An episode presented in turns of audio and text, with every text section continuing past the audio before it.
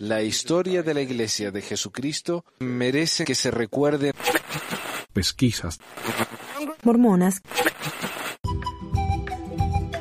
Hola, bienvenidos a todos a Pesquisas Mormonas.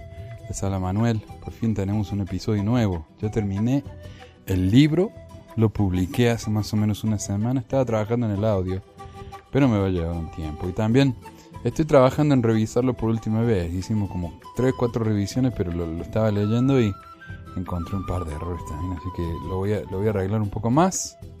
Y ya va a estar listo. Está listo para comprarlo en ebook en amazon.com. Si quieren comprar la versión impresa, pueden ir a Amazon o a un website que se llama autoreseditores.com, todo junto, y buscar ahí bosquejos biográficos o José Smith. Y ahí lo van a encontrar. La ventaja del ebook es que se puede bajar de cualquier parte del mundo, no hace falta pagar envíos, aunque no es, no es la versión impresa, ¿no? Que uno puede tener la mano, qué sé yo. Pero bueno, hay, gente que, que no le interesa eso. Y lo bueno del ebook es que si yo hago algún, alguna revisión, algún, algún arreglo, eh, se los baja automáticamente y no tienen que hacer nada. No tienen que ordenarlo de nuevo ni nada de eso. Eh, pero bueno, yo quiero agradecerle a toda la gente que hizo posible que yo pudiera publicar este libro. Eh, incluyo varios gastos, gastos de el ilustrador, gastos del programa para hacer el, libro en sí, el, el ISBN me costó dinero eh, y todo eso, ¿no? Eh, y no lo hubiera hecho posible sin todas las personas que me han hecho donaciones en PayPal. Y quiero incluirlos a todos, pero les pido disculpas si me olvido de alguien. Y también por las dudas, porque hay gente que no, no, no les conviene ser mencionados, ¿no? Por cuestiones familiares o algo así, pero quiero agradecerle a Oscar, a Enrique, a Gloria, a Eduardo, o Edward, Edward realmente me ha ayudado mucho y, y frecuentemente. A Adolfo y a todos los que me han ayudado ahora y en el pasado en Patreon, a Álvaro, Ana, Ángel, César, Daniel, Darío, David, Edward, Eduardo, eh, Geraldine, Giovanna Geraldine, eh, Horacio, Javier, José, eh, hay como tres, cuatro José, así que gracias a todos, eh, a Josean, a Joshua, a Lady, a Laura, Leandro, a Leo, a Lilia, a Luisa, Marco, Max, Moisés, Ricardo, Richard, Rosa, Sonia. Eh, y, yo sé que acá hay algunos que, que no están incluidos ahora porque, qué sé yo, tal vez estaban donando pero ya no donan más, pero a ellos también les quiero agradecer muchísimo. Yo sé lo, lo, lo importante y lo valioso que es el dinero, así que le agradezco eh, lo que me hayan podido dar, ¿no? Para ayudarnos con este proyecto que realmente ha sido eh, increíble. Hay cosas que yo no podría haber hecho sin esa ayuda. Eh, todos los sitios eh, de, web que tenemos, el, sitio para el podcast, programas que uso para editar las revistas y todo eso. Muchas gracias. Si alguien quisiera poder ayudar pero no puede y le gustaría leer el libro, avísanme. Mándenme un mensaje en Facebook o a manuel.pesmore.com eh, yo ahí les voy a responder y les voy a mandar el libro en PDF. Yo no tengo absolutamente ningún problema. Esto no es para hacer plata. Eh, pero sí me gustaría que se, que se mantenga solo, ¿no? Para poder seguir comprando ISBNs y publicando libros de otra gente también. Si alguien tiene idea para un libro que le gustaría escribir o han escrito algo, tienen un manuscrito, avísanme. Y yo se los, se los hago editar. Acá tenemos mucha gente dispuesta a ayudar lo editamos, le creamos tapa, le compramos ISBN y los publicamos. Eh, así que muchas, muchas gracias a todos. Este ha sido realmente un sueño para mí el poder publicar un libro y ya se viene el segundo. En Patreon estoy publicando de a un capítulo los libros, eh, los capítulos de mi propio libro, de mi próximo libro que va a ser, eh, se va a llamar Pesquisas Mormonas y va a ser sobre los temas fundamentales, digamos, los problemas más básicos con la historia de la iglesia, eh, que ya son un poco más conocidos, pero es, y son cosas que de las que he hablado en el programa, pero estoy eh, revisando esos ensayos, repasándolos, eh, arreglándolos, mejorándolos, expandiéndolos, incluyendo mucho más eh, descubrimientos nuevos y estudios nuevos y cosas así. Así que no es lo mismo, no estoy simplemente publicando cosas que ya escribí, estoy reescribiendo muchos de esos ensayos, son cosas completamente nuevas. Ah, mira que tengo más. Tengo a Eduardo, Ezequiel en PayPal. Wow. Matthew, Juan. Increíble, la verdad que increíble. Muchísimas, muchísimas gracias a todos. Hoy tengo la, creo que la tercera, segunda, tercera parte. He hablado de muchos de estos temas, pero nunca los llamé parte de una serie hasta ahora. Y es la serie Gays y Mormon. O Gay y Mormon. Hoy vamos a hablar con tres amigos que son o trans o homosexuales acerca de un discurso que dio el Elder Oaks tratando de o proponiendo criminalizar la homosexualidad. No leímos mucho del ensayo en el, en el programa este, pero fue una conversación maravillosa realmente. Lo que estas, esta gente tuvo para decirme eh, fue cosas, experiencias personales de ellos. Y que a mí me digan los mormones que a los LGBT no se los discrimina en la iglesia que escuchen esto primero y después me lo digan. ¿Sí? Y así que gracias, muchísimas gracias a estos amigos que estuvieron con nosotros. Eh, y espero que sea el segundo de muchos, muchos más que van a venir, porque es un tema importantísimo. Es el tema, yo creo, es la nueva lucha por los derechos civiles en el mundo. El derecho LGBT. Ya pasamos con esto con los negros, ya lo pasamos con las mujeres, que en realidad todavía no está resuelto ese tema, pero el tema LGBT es tal vez el tema más relevante en estos días. Y yo creo que es porque estamos en una época en la que puede darse. Esta es una, una, década que ha progresado, hemos progresado tanto como sociedad. Acá dicen los, los líderes de la iglesia que el mundo está cada vez peor. No, no. Todos los estudios han demostrado. Eh, hay un libro de Pinker, creo que se llama, los mejores ángeles de nuestra naturaleza, algo así, en inglés se llama así, eh, que, él demuestra con estudios, con números de crímenes, de guerras, de muertes, de enfermedades, de, de riqueza, de todo eso, de pobreza, que este es el mejor tiempo que se ha vivido en la historia del mundo. Y en este tiempo es cuando podemos empezar a hablar de cosas como esta. Y me parece que ya era hora. El tema del día. Bueno, hola a todos. Estamos aquí con un panel muy especial hoy y muy relevante para el tema que vamos a hablar. Hoy vamos a discutir uh, acerca de un discurso que dio el Elder Oaks, primer consejero de la primera presidencia de la iglesia, el próximo en línea para ser el profeta y presidente de la iglesia. Este fue un discurso que dio él en agosto de 1984 acerca de por qué la homosexualidad debería ser hecha ilegal, ¿sí?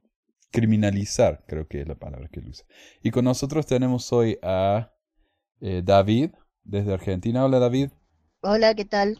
Tenemos a Carlos desde Colombia. Hola Carlos. Hola, ¿cómo están? Y tenemos a Sonia. ¿Está con nosotros Sonia? Hola chicos, ¿cómo están? Bien, gracias. y yo quería aclarar antes de empezar de que este discurso habla específicamente acerca de la homosexualidad y yo sé que tenemos con nosotros a eh, varios representantes de la comunidad LGBT, no solo eh, homosexual, sino eh, pansexual, tenemos transexuales y la, la, razón por la que para mí esto es relevante es porque a pesar de que Ox, Ox solamente habla de homosexuales, esto fue en 1984.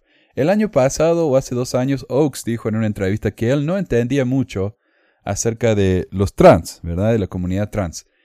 Eso fue hace dos años. Hasta el día de hoy, me parece que él no ha hecho nada para aprender acerca de la comunidad trans. Y yo creo que eso tiene que ver con el hecho de que a él eh, o no le importa o para él es todo lo mismo. Un trans, un homosexual, una bisexual, es todo lo mismo para él. Todo lo mismo. Entonces, Ah, es relevante, porque a pesar de que él dice específicamente criminalizar la homosexualidad, él se refiere a toda la comunidad entera. Si uno es bisexual, está eh, siendo parte de este crimen que él quiere crear, que es el hecho de ser homosexual. Así que por eso me parece que es relevante. Y también quería aclarar que esta es parte de la serie que yo estoy llamando eh, Gay y Mormon. Y yo le puse ese nombre porque la iglesia tiene un website que se llama Mormon y Gay. Eh, y, ese website, como hablamos con eh, David en el programa anterior, ellos claramente dicen que no van a hablar acerca de los trans. O sea, a ellos no les interesa ese tema. Y a mí me parece que es justamente por eso, porque es todo lo mismo para ellos. Entonces yo a esto lo estoy llamando gay y mormon, porque para mí primero uno es gay y después es mormon, porque uno no nace mormon. ¿Verdad? Eh, entonces, eh, a pesar de que se llama Gay Mormon, este es un programa para educarnos acerca de la comunidad LGBT eh, completa, entera. Y para eso, por eso vamos a hablar de cosas como esta. Un discurso en el que el presidente Oaks quiere criminalizar la homosexualidad. Y para empezar, eh, vamos a ir directamente al artículo. Vamos a leer un poquito cada uno y vamos a ir comentando. Y yo preferiría que ustedes comenten. Yo, mientras tanto, soy más un observador. Y, así que bueno, David, ¿nos podrías eh, hacer el favor de comenzar entonces? Ok. La posición de Ox, el 7 de agosto de 1984. Principios que regulan las posibles declaraciones públicas con respecto a la legislación que afectan los derechos de los homosexuales. Introducción. Puede llegar el momento que sea necesario para la Iglesia hacer una declaración pública acerca de las legislaciones propuestas que afecten los derechos de los homosexuales. El contenido de dicha declaración dependerá de la naturaleza de la legislación propuesta y también si el cuerpo legislativo afectado será el Congreso o la legislatura estatal. Este memorándum propone principios generales para guiar a aquellos que prepararán el texto de las declaraciones públicas si fuera necesario. Punto número uno. ley religiosa versus ley civil o laica. En principio es necesario reafirmar el estatus de pecado bajo la ley religiosa Toda relación sexual fuera de los lazos del matrimonio es pecado. No cometerás adulterio, no matarás, ni harás ninguna cosa semejante. Los profetas han clasificado el adulterio y la fornicación como más abominables que todos los pecados, salvo el derramar sangre inocente o negar al Espíritu Santo. En Alma 39.5. De manera similar, las escrituras se refieren a las relaciones homosexuales como pasiones vergonzosas, en Romanos 1.6, y una abominación en Levítico 18.22 y 20.13. Ah, ahí no habla de... Bueno, él dice, no cometerás adulterio, pero eso no tiene que ver con la fornicación en sí. O sea, él, él dice que la fornicación es un pecado porque lo menciona en alma. Sí. entonces él no está hablando a religiosos en, religiosos en general, está hablando a mormones. Claro. Entonces acá tenemos una iglesia en particular tratando de cambiar la ley del país. Depende de cómo se lea Alma 39.5, también puede significar que abandonar tu, tu llamamiento es más, más grave, que más abominable que todos los pecados, salvo derramar sangre inocente o negar el Espíritu Santo. Bueno, ese suponiendo que la escritura es verdadera. O verdadera. Sí. en, el, en, el, supuesto de que sea verdadera, pues se puede, se puede tomar de las dos formas, no necesariamente así. Siempre se toma así, de la, por el lado de la ley de castidad, pero también sucede que la ley civil no trata algunos pecados sexuales con la misma seriedad. A pesar que bajo la ley religiosa el adulterio está justo por debajo del asesinato, en la ley civil raramente es procesado y si es procesado solamente se castiga con una pena menor. Quizás esta es la razón por la que en la sección 42 de Doctrina y Convenios se dispone que los adúlteros deben ser juzgados primero por la primera presidencia en un tribunal eclesiástico, mientras que las personas que matan, roban o hurtan deben ser inmediatamente llevados ante la ley civil y dejar que ésta lo resuelva de acuerdo con la ley de la tierra. Doctrina 42, bla, bla, bla. En cualquier caso, es necesario notar que un pecado tan serio como el adulterio es tratado de manera diferente por propósitos del tribunal eclesiástico que otros pecados serios.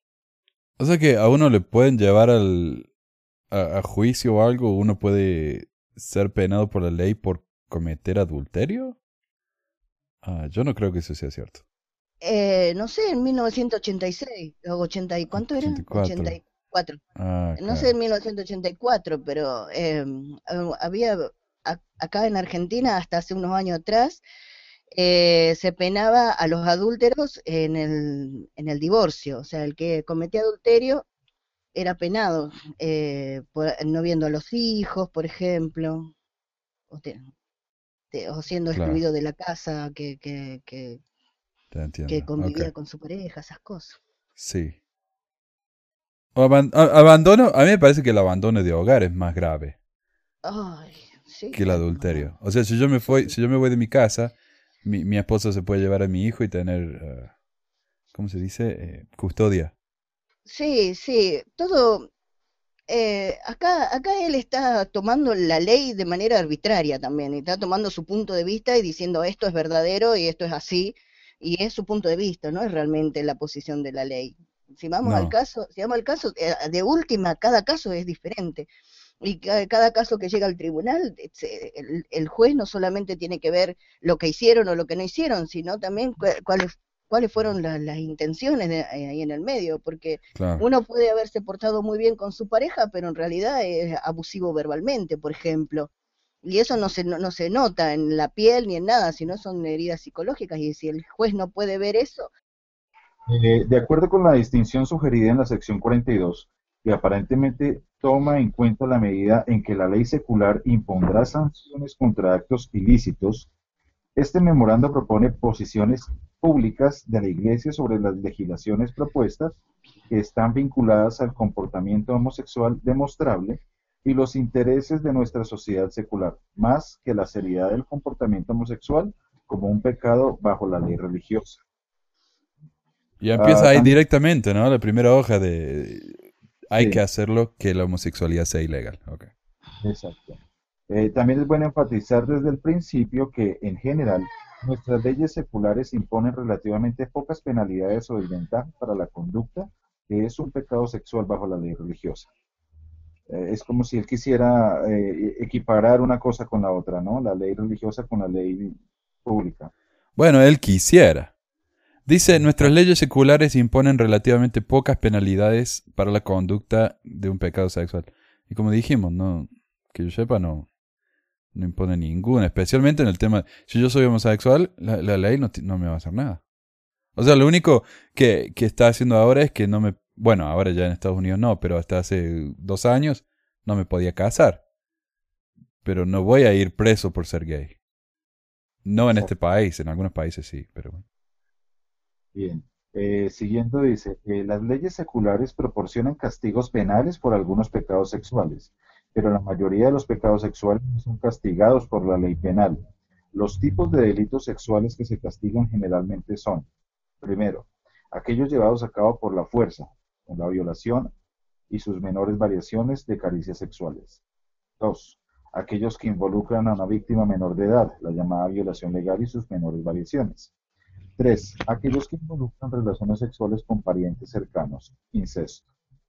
Cuarto, delitos contra la decencia pública, como la pornografía, la autoexposición y otros actos lascivos en público. Y quinto, sexo comercializado como prostitución o solicitación. En contraste, los actos sexuales entre adultos que, que consienten, incluyendo adulterio o fornicación, a pesar que son crímenes en algunos estados, incluyendo Utah, son raramente procesados como crímenes. Similarmente, los actos antinaturales como la sodomía ya no son actos criminales en muchos estados a menos que se lleve a cabo junto con otros factores que citamos arriba, como forzar a una víctima menor de edad. Aún en estados donde la sodomía es un crimen, es raramente castigada. Otros crímenes sexuales no son castigados como crímenes incluyendo la masturbación, a menos que sea Oh. público, y lenguaje vulgar. Pensamientos libidinos. O sea, ya está- e- esta es la policía del pensamiento ya. Exacto. Y el lenguaje Pensamientos libidinos. Oh, wow.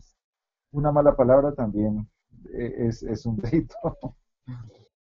¿Sabes qué? Ah, lo que él, él está tratando de confundir acá la situación diciendo que eh, metiendo como en una misma bolsa los actos que requieren consentimiento y los que no.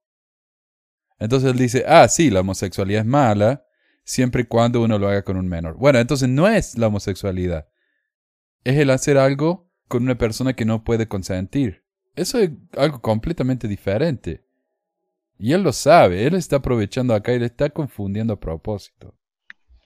Y los actos antinaturales como la sodomía ya no son actos criminales en muchos estados, o sea, para él sería ideal que fueran eh, actos criminales en algunos estados. Y el llamar los actos antinaturales también es un lenguaje cargado, ¿no? Total. Eh, mm. Bien, siguiendo dice, las leyes civiles imponen sanciones solo por unos pocos pecados sexuales.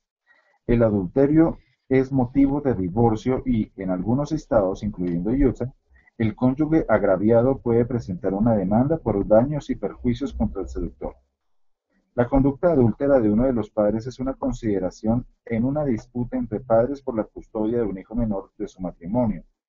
Sin embargo, la mayoría de los propósitos, la ley civil no toma nota de los actos sexuales que son pecados graves según, según la ley religiosa. Por ejemplo, no hay ninguna disposición para que los adúlteros o fornicarios sufran sanciones civiles como la descalificación del empleo o la vivienda.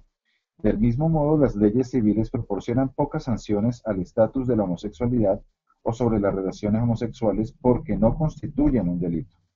Sin embargo, los homosexuales son dados de baja del servicio militar y del empleo gubernamental sensible y pueden no calificar para ingresar a los Estados Unidos como inmigrantes. ¿Qué? eso yo no lo sabía. Bueno, ahora ya no, obviamente, pero eso yo no lo sabía. O sea, un gay no puede entrar al país por ser gay. Ah, lo, lo, del servicio militar ya cambió también desde el 84. Hoy en día uno puede ser trans, puede ser eh, LGBT de cualquier gama y servir abiertamente en el, en el ejército. Según entonces San Francisco debería trastearse de Estados Unidos. oh, wow.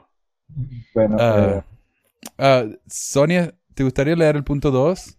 Sí, a mí antes de, de, de, empezar a leerlo, me gustaría decir que mm, em, yo, por supuesto, quiero aclarar que todo lo que digo lo digo desde mi postura eh, trans, mujer trans y mormona, ¿no? Y todo lo que digo me hago cargo yo de lo que digo. Em, y la verdad es que cuando yo leía este, este informe, eh, me parecía aberrante, me horroricé, eh, evidentemente sí, digamos, este informe fue hecho en el año 84, o sea, ya han pasado más de 20 años. Me imagino que el Oak se debe, em, debe ser una tortura para él cada día de su vida al ver cómo, eh, digamos, la comunidad LGBT ha ido avanzando, ¿no? En derechos. Eh, y, yo me imagino que para él esto debe ser algo apocalíptico, porque, bueno, de solo ver este informe, ¿no? Es como que el, eh, el sueño, digamos, dorado de, de Elder Oaks es que eh, los homosexuales seamos prácticamente eh, condenados a muerte, ¿no? Falta que diga esto el informe, que habría que darle pena de muerte a los homosexuales y a los LGBT. Bueno, eso es lo que llama la, las escrituras que él cita, dicen eso.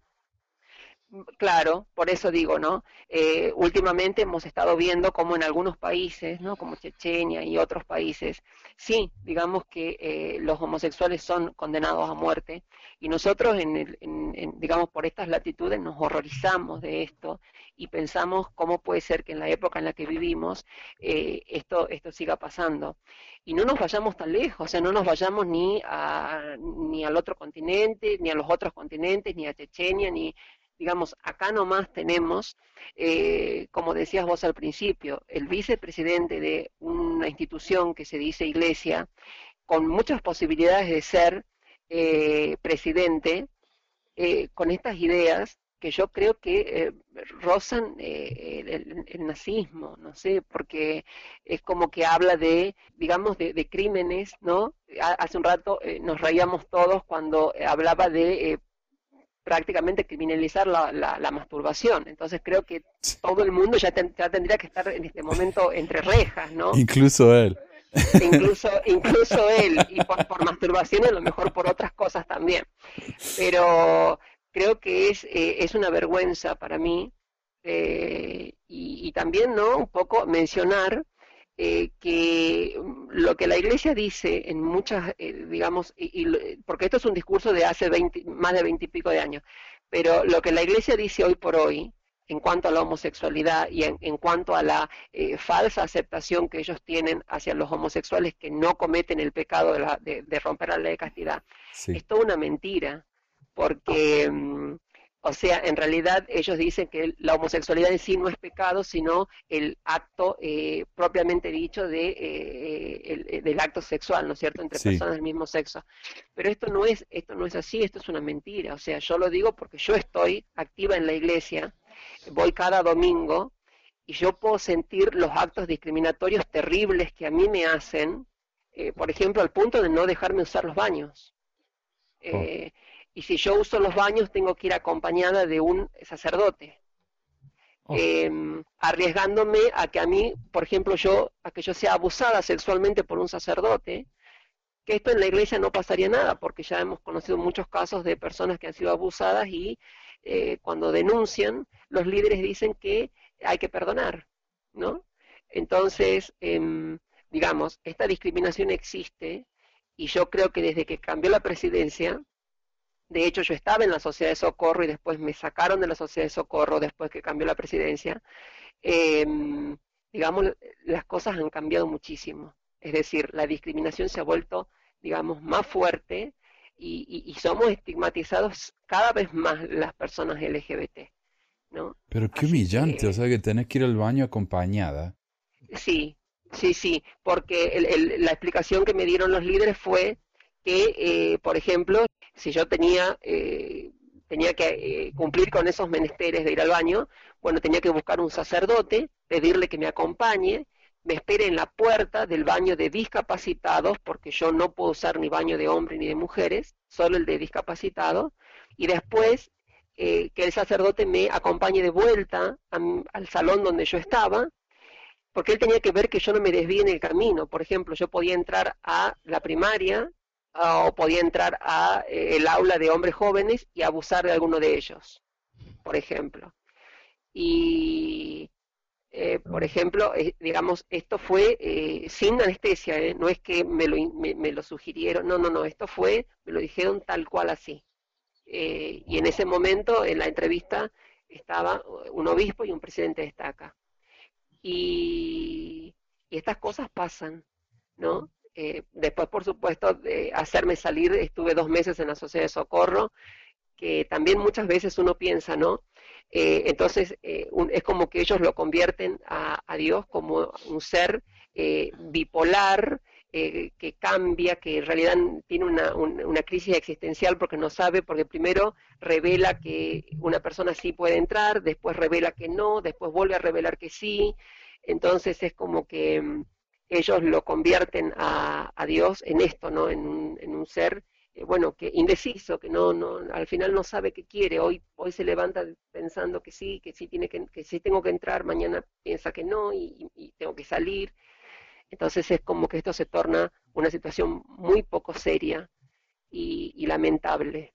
¿no? Vos, sabés que yo, yo iba a mencionar que a mí me dejan comentarios ahí en YouTube, me dejan muchos comentarios diciendo los eh, los miembros LGBT en la iglesia tienen el mismo derecho que los demás.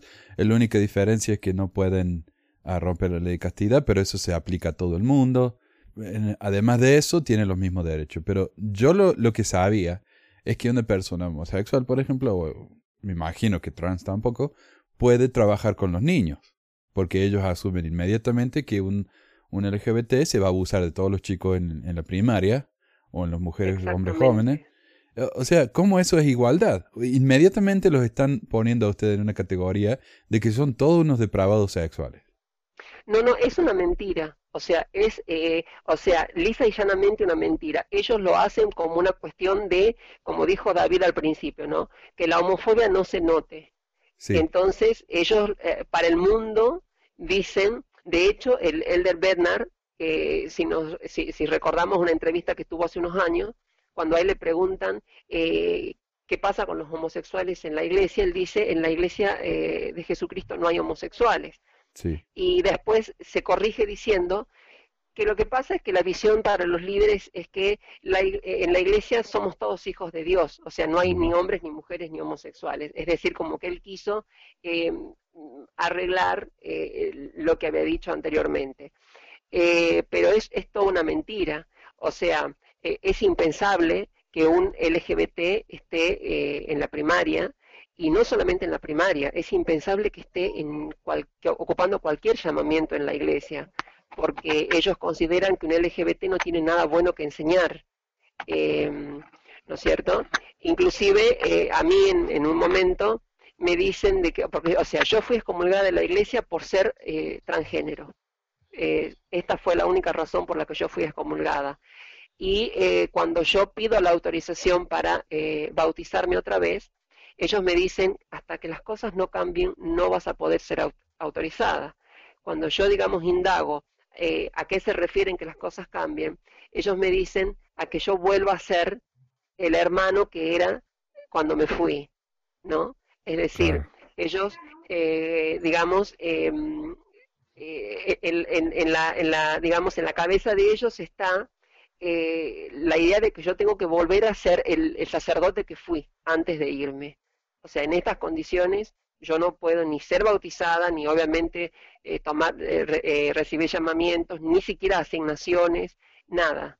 Es decir, yo soy como una planta que está en la iglesia, a ellos les molesta muchísimo mi presencia cada domingo. De hecho, yo, digamos, el único lugar que yo puedo, digamos, asistir es la reunión sacramental. No puedo asistir a ninguna otra reunión, a pesar de que hace unos meses sí podía. Em, pero es como que yo soy un, una planta, o sea, estoy ahí, pero a ellos les molesta mi presencia, les molesta verme. Más como la espina de una planta.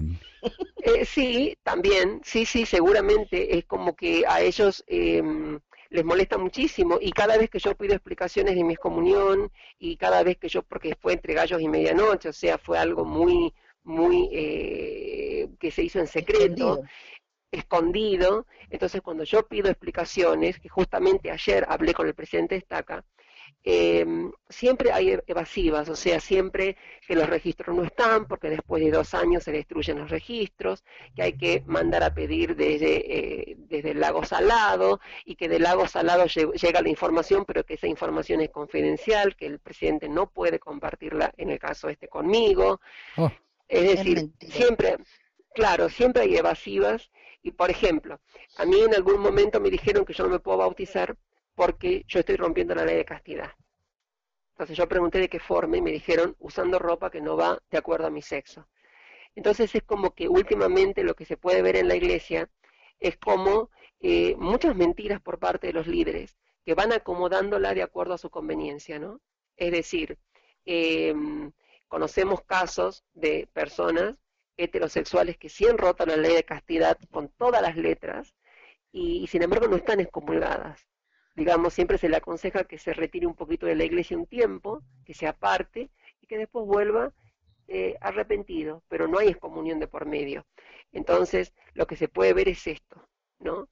La discriminación en la iglesia está eh, en todo momento y se hace sentir muchísimo, eh, pero es alevosa la discriminación que hay digamos, yo, yo asisto cada domingo, ¿por qué? Porque yo necesito que ellos, eh, hacerles recordar a ellos, porque encima yo estoy en un barrio muy complicado, muy homofóbico, entonces yo necesito que ellos vean, recordarles cada domingo, que nosotros sí existimos, que los LGBT sí existimos, mal que a ellos les pese, ¿no? Que hay una mujer transgénero en medio de la congregación, suelo cantar muy alto los himnos para hacerme escuchar, eh, cosa que yo creo que a ellos también les molesta mucho, pero esta es la razón por la que yo voy cada domingo, ¿no? Y también siempre aclaro una cosa, yo voy cada domingo a la iglesia, aun cuando no tengo ganas de ir, y lo hago pensando en todas aquellas personas que se quitaron la vida por culpa de los irresponsables de la iglesia, de los líderes irresponsables, que se sientan en un escritorio a aconsejar acerca de la homosexualidad y acerca de la moral, cuando no son ni psiquiatras, ni psicólogos, ni sociólogos, no tienen la más pálida idea de lo que están hablando. Entonces, por esas personas que hoy ya no se pueden levantar el domingo, vestirse e ir a la iglesia, por esas personas voy yo también. eh, yo, yo siempre digo que es una lucha tremenda, ¿no? Es como que yo termino el domingo, eh, cuando salgo de la iglesia, es como que yo he luchado con fieras, porque es tremendo el desgaste eh, psicológico que esto produce, ¿no? Ver hermanos que directamente pasan por frente de uno y ni los saludan, o, sea, hermanos que saludan a todos y estamos, estoy yo y a mí no me saludan. Pero creo que también cuando uno alcanza una madurez espiritual, es como que a uno ya no le importa esto, no es como que uno ya no va por el obispo ni por el hermano, uno va por, eh, por la parte espiritual nuestra, ¿no? Entonces, pero bueno, eso sí quiero aclarar, o sea, eh, este informe me parece eh, totalmente discriminatorio, nazi, aberrante, creo que el Elder Oaks no ha comprendido lo que, lo que es el verdadero Evangelio de Jesucristo como dijiste, él, el sueño de él era criminalizar la homosexualidad y no solamente no se dio, sino que hoy en día la comunidad tiene muchísimo más derecho, al menos en este país, que nunca antes. Exactamente. La iglesia peleó, donó millones de dólares para tratar de que los homosexuales no pudieran casarse en California y hoy en día la homosexualidad, el, el matrimonio gay es legal en todo el país. Así que le salió muy, por eso, por eso digo, ¿no? Debe, debe estar como, eh, debe ser eh, una tortura para él cada día de su vida y, de ver los avances. Y muchas veces también me pregunto, que yo, digamos, lo escuché en, en algunos de tus programas, eh, muchas veces me pregunto por qué la iglesia digamos, apoya ciertas cosas, ¿no? Como la, la poligamia, la poliandría, eh, la pedofilia, eh, todas estas cosas, pero sin embargo condena la homosexualidad. ¿no? Eh, yo creo que si José Smith hubiera sido homosexual no lo hubiera condenado, como no condenan ni, ni la pedofilia, ni la poliandría, ni la poligamia, ni, ni, todas estas cosas. Pero, pero sí, digamos, bueno, esto existe. La pedofilia, siempre y cuando no te estés casada en el sellada. Claro, acá exactamente, como vos decís, porque acá hace un rato eh, Carlos leyó la parte donde dice que eh, eh, sería un delito, un, crimen, la relación sexual con una, un menor de edad sin su consentimiento, bueno, obviamente todo lo que eso implica, pero estamos hablando de que José Smith tuvo una esposa de 15 años, una menor de edad. Dos de 14. Y dos de 14, ¿no es cierto? Entonces, y esto no, o sea, ¿qué pasó con esto que dijo Oaks? O sea, es un delito con un menor de edad, y, pero él lo hizo y no es un delito. Entonces, creo que acá hay muchas cosas que no están claras y creo que ni ellos saben, creo que ellos, hasta ellos están enredados en todas las, eh, en todas sus palabras y en todas las mentiras que han dicho a lo largo de estos años, ¿no? Desde el año 1830 hasta ahora. Eh, así que, pero bueno, vamos a seguir leyendo entonces. Eh, dice la condición de homosexualidad versus las prácticas homosexuales. La palabra homosexualidad se usa en dos sentidos. Uno, como una condición y dos, como una práctica. En este contexto, el panfleto, Carta a un amigo, 1971, edición revisada 1978, el presidente Kimball resume tal como sigue. La homosexualidad puede ser curada si la batalla está bien organizada y se lleva a cabo vigorosamente y de manera continua. Esto obviamente se refiere a la condición de sentir atracción a personas del mismo sexo. La homosexualidad, tal como otros pecados serios, pueden ser perdonados por la Iglesia y el Señor si el arrepentimiento es total. Incluye todas las áreas y es continuo. Eh, esto obviamente se refiere a la práctica de las relaciones sexuales entre personas del mismo sexo. Es importante distinguir entre estos dos diferentes significados. Cuando intentamos hablar del tema de la homosexualidad, condenación directa a la práctica de la homosexualidad, son actos sexuales condenatorios, los cuales son pecaminosos. Por consiguiente, la Carta de la Primera Presidencia condenando la homosexualidad está explícitamente dirigido a la práctica de la homosexualidad. En contraste, la condenación dirigida a la condición de la homosexualidad están condenando a las personas pecadoras en pensamiento, tal como un hombre mira a una mujer para desearla, pero no necesariamente pecadora en hechos. Los malos pensamientos son, por supuesto, también pecaminosos, pero la mayoría de las veces no consideramos a las personas con malos pensamientos ser tan culpables como las personas que han actuado mal. De manera similar, debemos considerar nuestra posición sobre la legislación que afecta a los homosexuales. Debemos tener claro si las leyes propuestas afectarán solo a las personas con actos pervertidos o si la legislación propuesta y nuestra posición sobre ellas también puede afectar a las personas culpables de no más que sus pervertidos pensamientos y tendencias. Claro, acá él está pensando, eh, están eh, debatiendo, ¿no? Tenemos que hacer ilegal solo los actos sexuales o el ser homosexual también. Ahí yo le quiero preguntar a ustedes, ¿cuál es su opinión? A esta altura me parece que ya no es una opinión, pero ¿cuál es su opinión sobre esto de que la homosexualidad puede ser curada si la batalla está bien organizada?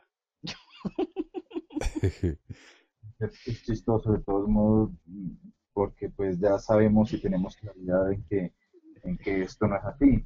De hecho, hasta la misma iglesia reconoce hoy en día que, esto no es así, por algo fueron retirados estos manuales de, de circulación, porque evidentemente, además de homofóbicos, están muy, muy lejos de la realidad y de lo que la gente ya sabe frente al tema. Entonces, eh, a mí me parece que pues eh, son declaraciones tremendamente ignorantes frente al asunto y, y pues ellos deberían conocer más bien lo que la ciencia dice al respecto, ¿no? Eh, y esta es una conducta que se presenta incluso en todos los mamíferos. Entonces somos también mamíferos y, no somos la excepción. Si fuera actos exclusivamente del ser humano, hasta quizás pudiésemos decir que, tienen cierto índice de razón, pero ni siquiera. Entonces, eh, obviamente, en, en, esta época en la que se, se habló con, de estos folletos, pues había un desconocimiento total y las declaraciones eran un completo absurdo.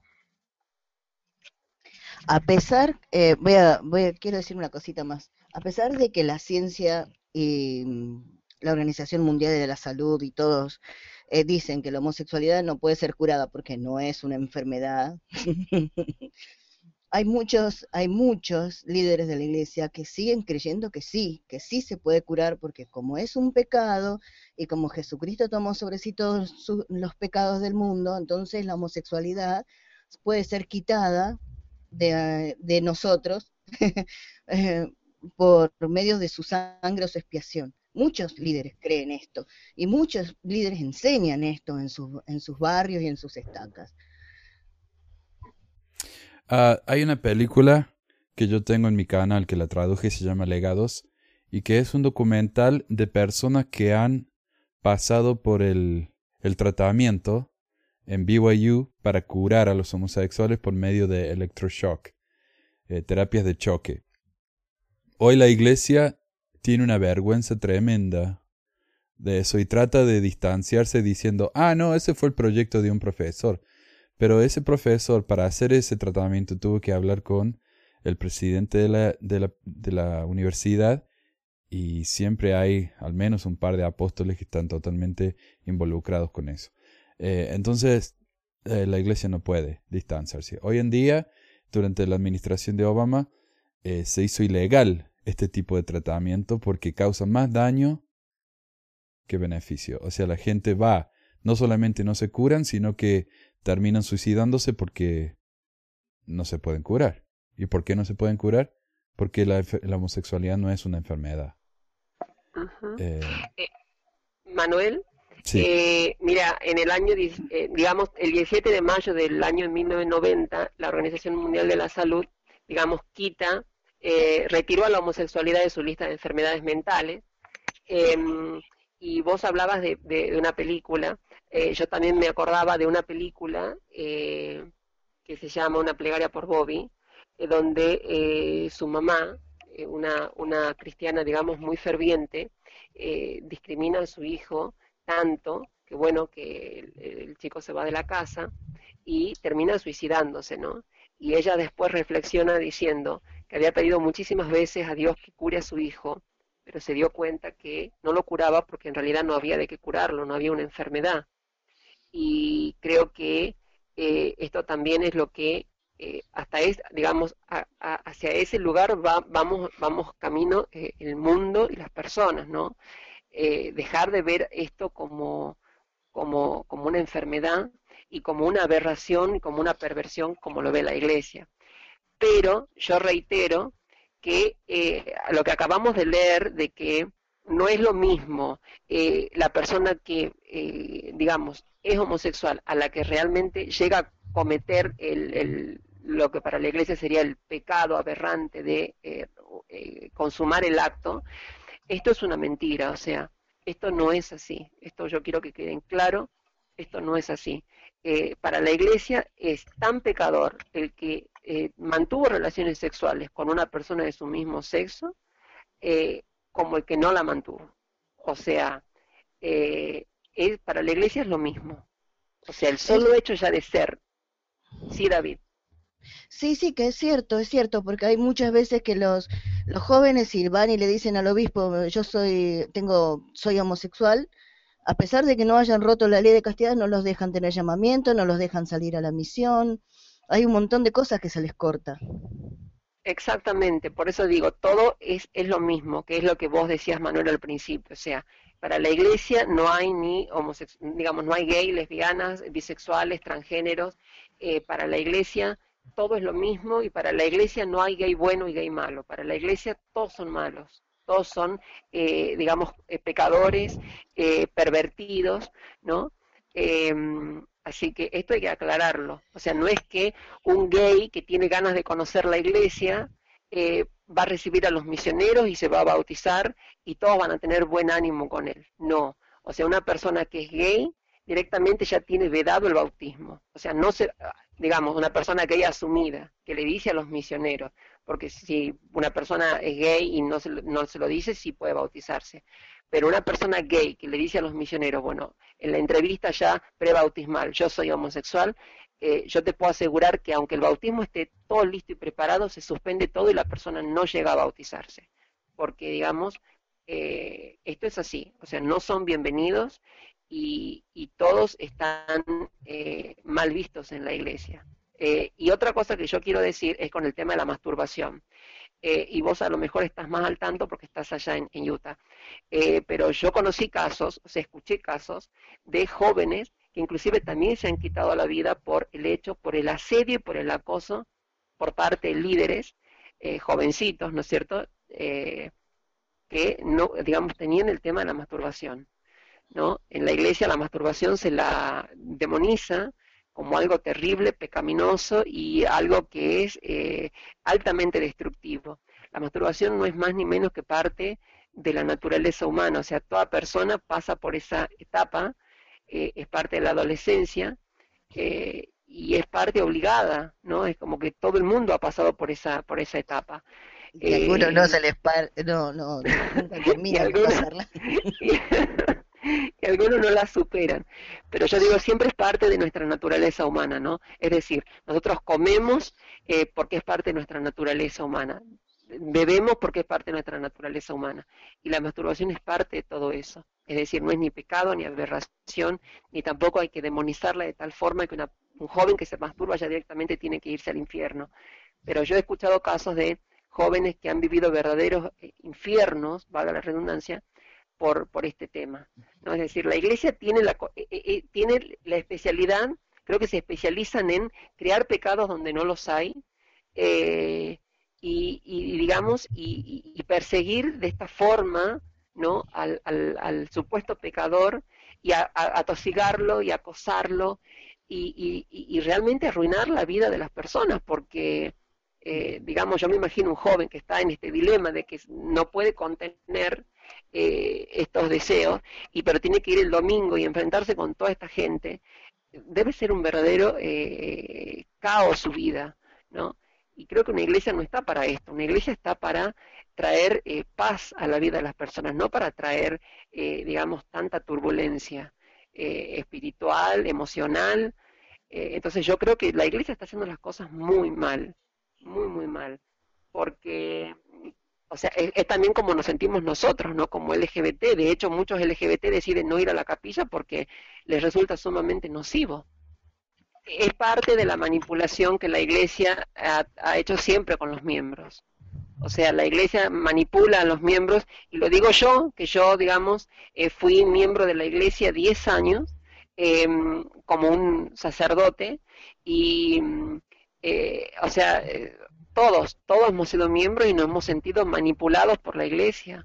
O sea, al punto de que yo siendo un sacerdote homosexual, porque ya, digamos, en aquella época yo tenía mi inclinación, eh, pongámosle así, homosexual, porque en esa época era, era un, chico con, eh, que me gustaban los, los hombres, pero ya, digamos, la manipulación llegaba a tal punto que yo tenía que enseñarle, porque, digamos, mi llamamiento era eh, de misionero de barrio, o sea que yo tenía que enseñar a, los miembros nuevos y eh, entonces la manipulación era tal que yo también tenía que enseñar que la homosexualidad estaba mal, ¿no?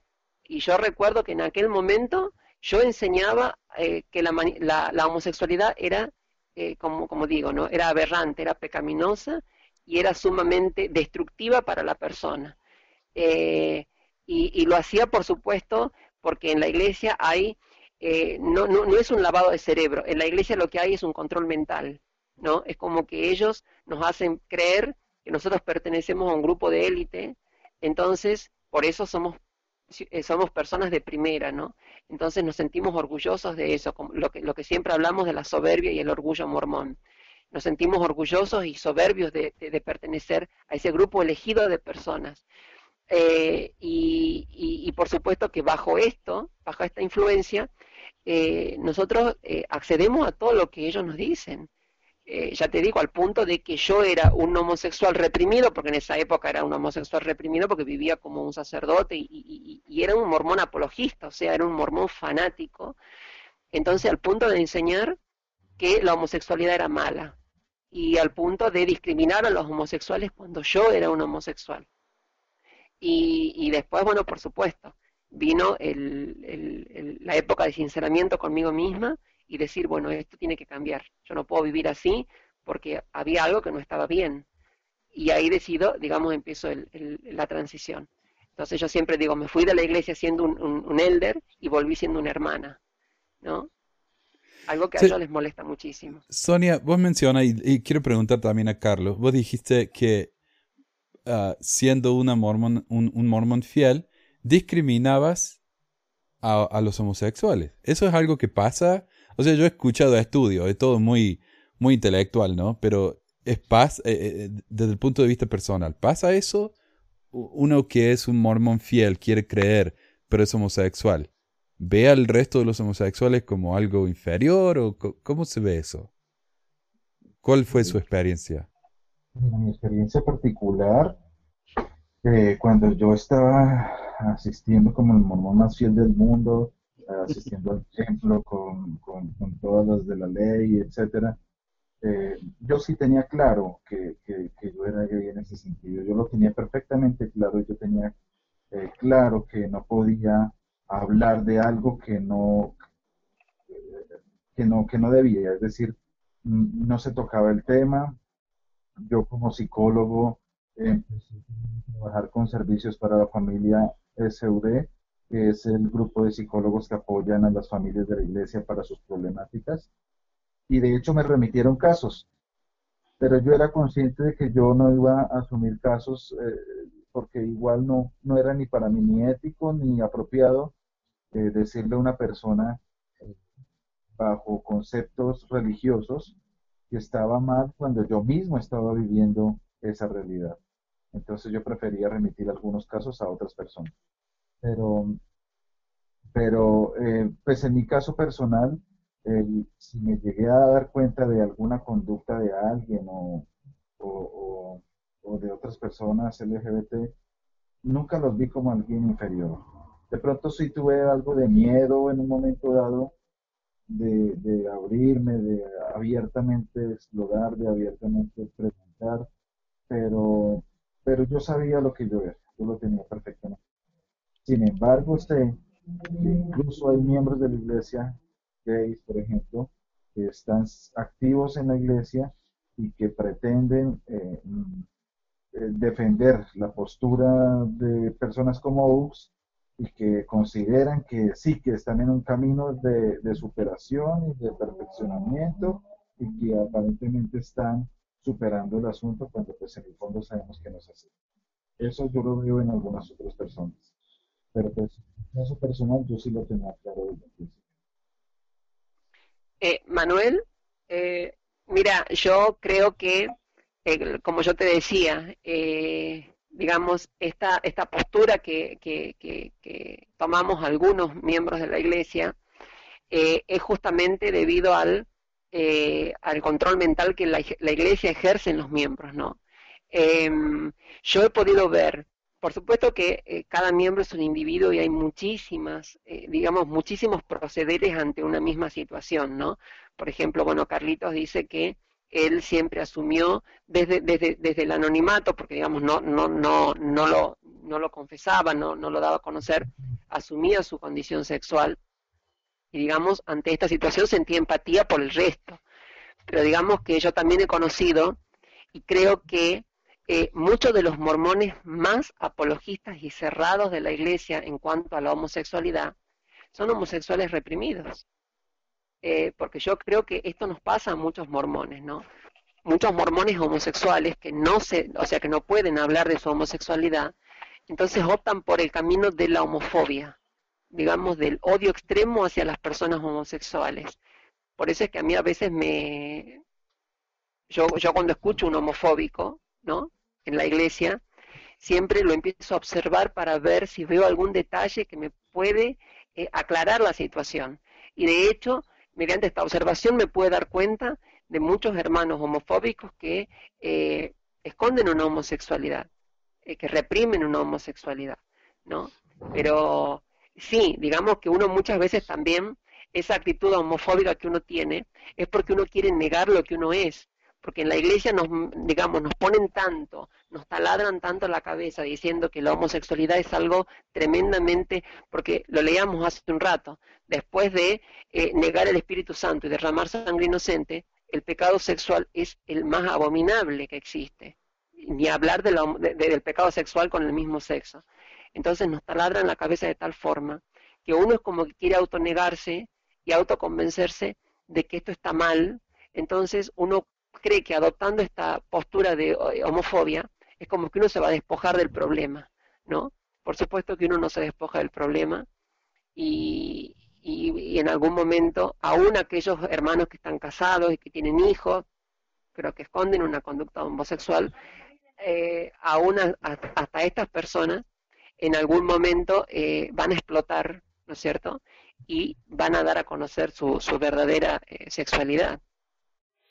Eh, mira, ya estamos llegando a la hora, así que yo quiero mencionar un poquito del punto siguiente, y, pero me parece que ya cubrimos la mayoría de lo que habla este hombre aquí. Eh, el punto 3 dice propuestas sobre los derechos gay. Eh, y, ay, voy a saltear un poco. Dice, entre sus objetos legislativos están, uno, eliminar las penas criminales contra la sodomía u otros actos homosexuales. Eh, dos, prohibir la discriminación contra la homosexualidad eh, en, crédito, educación, empleo, uso de sitios públicos y hospedaje. Y tres, permitir el matrimonio homosexual. Esto es lo que dice él, quieren los homosexuales. Eh, y dice él, estas tres categorías corresponden a tres niveles de intensidad en el tratamiento de la ley de las personas en una clase particular. Uno, Penalización. Las leyes imponen sanciones en conductas particulares que identifican a personas como miembros de una eh, de una clase particular, por ejemplo, sanciones criminales por relaciones homosexuales. 2. Protección. Las leyes penalizan a las personas por acciones privadas contra otras personas quienes son miembros de una clase particular. Por ejemplo, las leyes eh, prohíben la discriminación contra los homosexuales. Y 3. Beneficio. Las leyes, las leyes conceden beneficios de los miembros de una clase particular. Por ejemplo, una ley que expande las categorías de matrimonios permitidos para incluir a parejas del mismo sexo. O sea, lo que él quería era uno, la penalización, y lo que se dio fue tres, el beneficio, porque hoy incluso la iglesia ayudó a pasar una ley acá en Utah en la que no se puede discriminar a alguien por su orientación sexual en vivienda y trabajo. Y este hombre, eh, lo que él quería era que obviamente fuera ilegal. Eh, y dice él, bajo la primera categoría, los miembros de la clase son las víctimas de sanciones, sanciones públicas. Y dice él, sanciones criminales. Note que este tema concierne solamente las prácticas homosexuales. Las sanciones criminales a personas con la condición de homosexualidad es una cosa del pasado, el homosexual como una víctima de pública persecución por las sanciones penales únicas es una alegación falsa. El tema es que se debería extender a lo que son prácticas homosexuales las sanciones criminales. Esto es, por supuesto, en el caso que la relación sexual eh, que son criminales entre un hombre y una mujer a causa de ser forzadas, la víctima es un menor, existe relación familiar por decencia pública o comercialización, deberían ser también criminales si involucra a dos personas del mismo sexo. Las leyes generalmente contemplan esos casos. Bueno, y él, y él sigue así, ¿no? Pero ah, ah, él, confunde un montón de cosas, él mezcla la, la, pederastia con, con la homosexualidad, él mete la violación y los actos homosexuales como en una misma bolsa. Él trata de hacer una diferencia, pero la diferencia es tan sutil que cuando uno termina de leer esto, no ha notado ninguna diferencia. Es todo lo mismo. Entonces, él, está usando tácticas muy deshonestas para, criminalizar la homosexualidad. Y más adelante creo que él dice, ¿y cómo debería criminalizarse? ¿Cuál debería ser la pena para alguien que practique la homosexualidad? Y entonces él dice, bueno, eso es lo que tenemos que ah, discutir más en profundidad. Eh, pero si quieren leer el artículo entero es, es, fascinante. O sea, es, es, un vistazo dentro de la mente de un hombre que hoy en día prácticamente está a cargo de, millones de personas en su iglesia que les dice cómo vivir, cómo tienen que actuar, eh, cómo se tienen que, comportar en sus camas, etcétera, ¿no? Yo estaba tremendamente sorprendido por el radicalismo que, que utiliza eh, en este artículo eh, de, de, su postura tan, tan impresionantemente homofóbica y, y, como, como, decía Sonia, como una persona que está en el liderazgo mundial de la iglesia puede hablar del amor de Cristo, del amor puro de Cristo cuando, tiene una postura como esta. Más aún cuando la iglesia misma eh, es es hipócrita frente a, a esto de, de, la sexualidad, porque aún la iglesia practica la poligamia por más que digan que no. La iglesia públicamente renunció allí en 1890, pero si, un, si a un elder o un, un apóstol se le muere la esposa, él se casa con otra, se sella también con ella en el templo y, y si lo miramos doctrinalmente de acuerdo a lo que se plantea, va a tener ya dos esposas en la eternidad. Es decir, todavía siguen practicando la poligamia, así sea de esta forma, pero... El profeta de la iglesia es polígamo. Exacto. Lo chistoso es que, que condenan eh, la homosexualidad, pero viven una, una poligamia encubierta.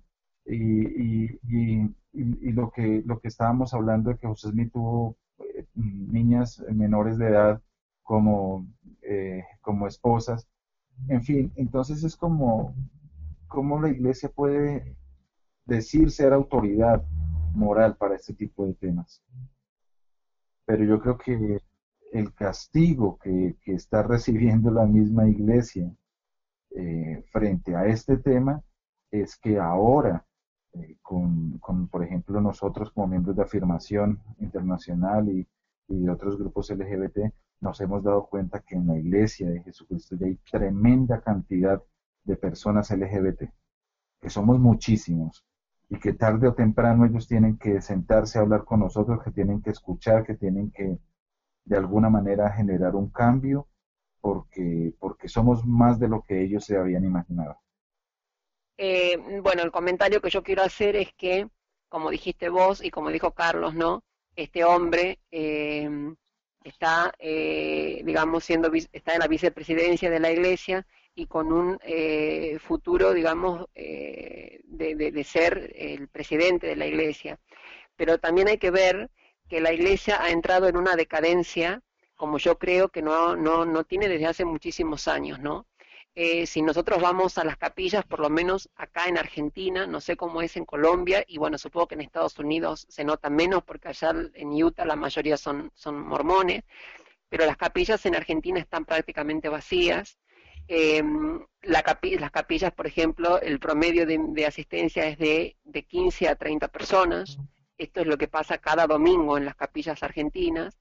Eh, por supuesto que siempre la, las cifras se maquillan, ¿no? Es como que, bueno, no, no vinieron 30, vinieron 50, bueno, los otros 20 yo no, no los vi, pero bueno, ellos dicen así, pero lo que uno ve son, de hecho, por ejemplo, en mi barrio se tuvieron que juntar dos barrios porque eh, entre los dos nos llegamos a 50 personas.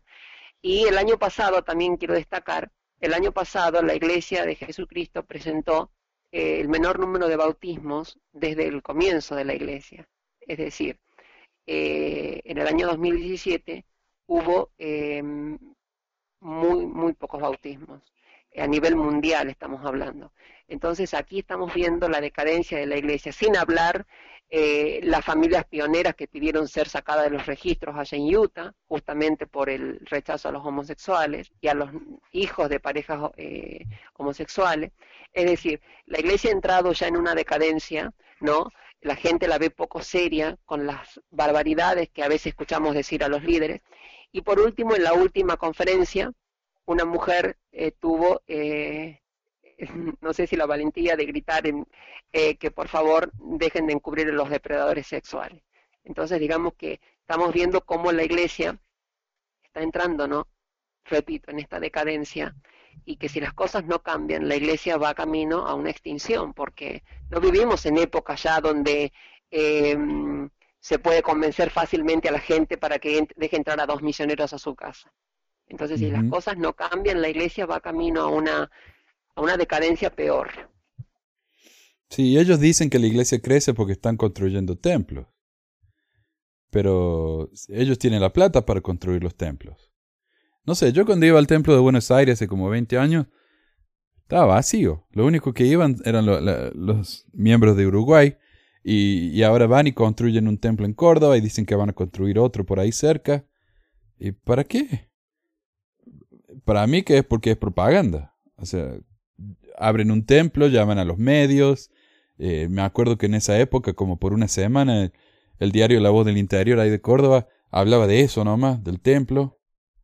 Eh, pero las misiones están cerrando. Una compañía de trabajo tiene el hijo en Portugal y dice que acaban de combinar la misión. O sea, donde cuenta, donde realmente cuenta, las misiones, los bautismos, la iglesia no está creciendo.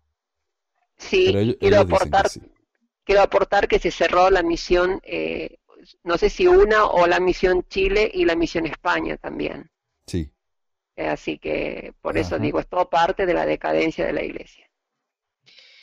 Eh, acá cuando vos hablaste, cuando vos leíste esta parte que dice que de las sanciones criminales, dice por ahí que no existe, ¿dónde, ¿dónde lo dice? Que no lo encuentro ahora bueno, que no existe una persecución a los homosexuales, que eso es algo que los homosexuales dicen para hacerse las víctimas y, y, lograr que el público le tenga, le tenga eh, lástima y así poder, poder tomar ventaja de esa lástima y tener derechos extras, como por ejemplo el matrimonio homosexual este, legislado para, para todo el mundo. Eh, y eso es mentira, o sea, es una mentira enorme, no solamente por lo que hemos estado hablando acá, sino porque eh, los homosexuales son discriminados. Yo como transexual soy discriminado todos los días, en todos lados.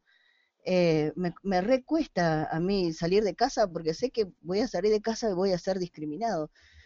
Y gracias a que ahora las leyes me ayudan y me apoyan, eh, la gente me está tratando un poco mejor. No sé, no sé si, si vos, Sonia, que también sos trans, has notado esta diferencia entre antes de la ley y después de la ley, pero desde la ley de transgénero acá en Argentina, eh, se nos ha ayudado y se nos ha, se nos ha apoyado desde el gobierno para que, esto no suceda, pero si no, siempre sucede, siempre. Y, a- y aún así, a pesar de, a pesar de tener la ley, muchas, muchas personas de la comunidad LGBT todavía somos discriminados y, y perseguidos incluso. Y cuando este, este hombre dice que, que es mentira, que solamente para, para darnos lástima, para tener este derechos extras, como si el casamiento fuera un derecho extra y no Sí. fuera algo que todas las parejas, todas las parejas buscan, eh, de, de- cuando vos te enamorás de alguien y querés formar esa, una familia con alguien, querés cimentar esa relación con, con un papel, ¿por qué no?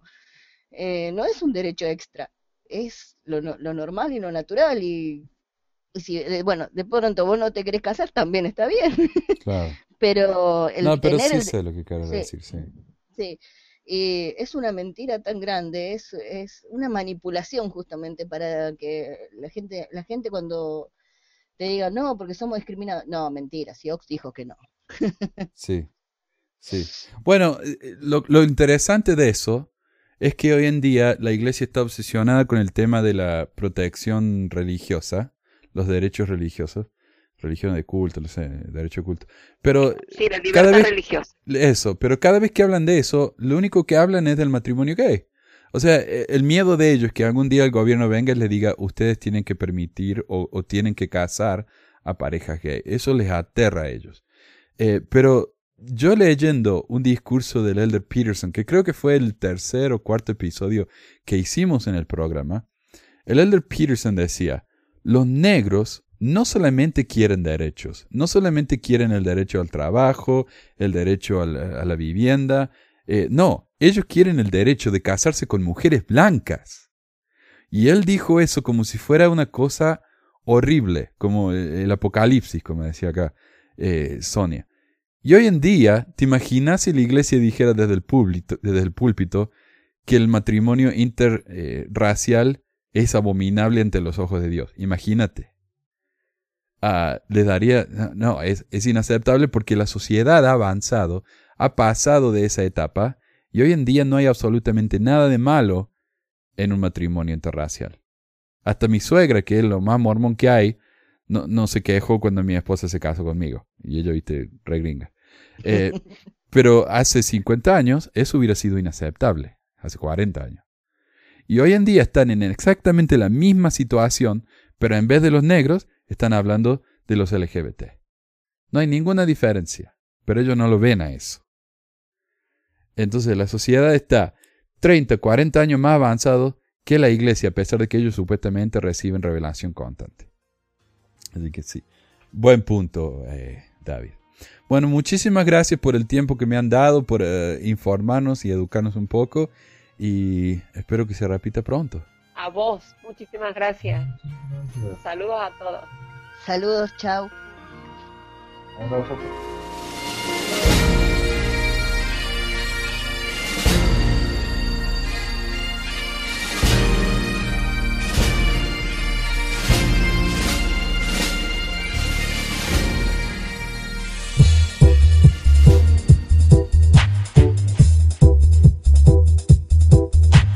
Gracias por escuchar esta edición de Pesquisas Mormonas. No se olvide de visitar nuestro website en pesquisasmormonas.com o pesmor.com y nuestro blog en pesquisasmormonas.org o pesmor.org. También tenemos un grupo de Facebook donde la discusión siempre es animada y si tiene un comentario, pregunta o hate mail, puede enviarlo a manuel.pesquisasmormonas.com. Y si por alguna razón ha abandonado la iglesia y ya no sabe qué hacer con todos esos miles de dólares extras, ahora que ya no paga el diezmo, le agradeceríamos si nos envía uno o dos dólares por medio de Patreon en patreon.com barra pesquisas o en paypal.me barra pesquisas mormonas para ayudarnos a cubrir los gastos de domain y hosting del podcast. Muchas gracias de nuevo y hasta la próxima semana. La música del comienzo del podcast es la canción de la primaria Historias del Libro de Mormón por Clive Romney. La canción previa a esta es Lo Ora el Profeta del ex de Acevedo y esta es la versión de la banda Roosters de la canción de la primaria Palomitas de Maíz. ¿Por qué ayudar a pesquisas mormonas? Para que mi papá pueda parar los websites del podcast y de los videos. Gracias. Pues quizás hormonas. Pi.